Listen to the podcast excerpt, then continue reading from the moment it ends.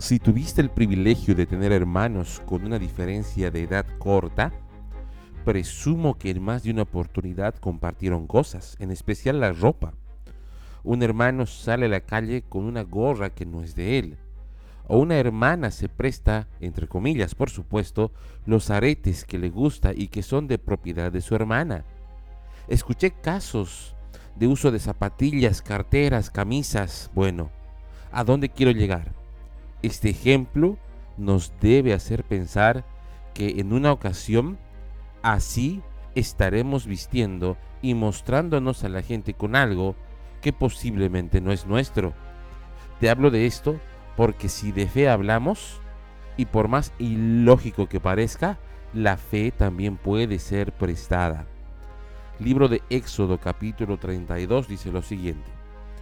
Cuando los israelitas vieron que Moisés tardaba tanto en bajar del monte, se juntaron alrededor de Aarón y le dijeron, vamos, haznos dioses que pueden guiarnos.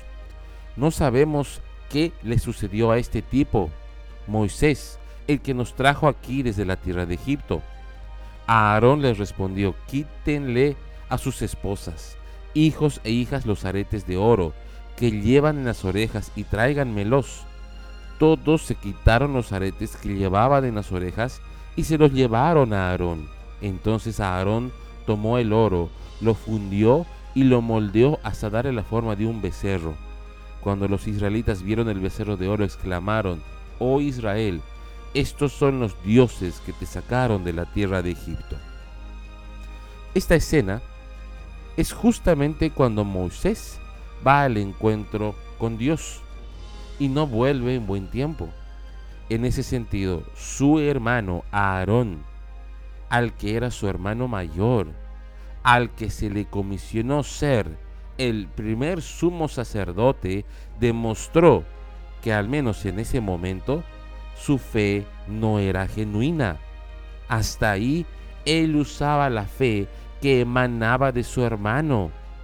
Y al no estar él cerca, sucumbió ante la idolatría, pecado que al menos a los latinos nos persigue día a día. Es por eso que cada integrante de nuestra familia, ya sea nuestros padres, hermanos, hijos, desarrollen una fe genuina, una fe propia.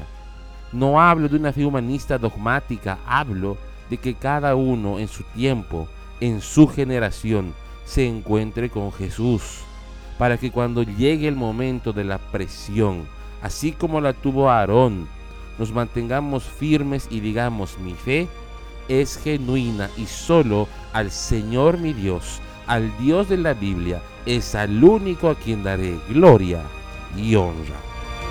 Esto es Alianza Despierta.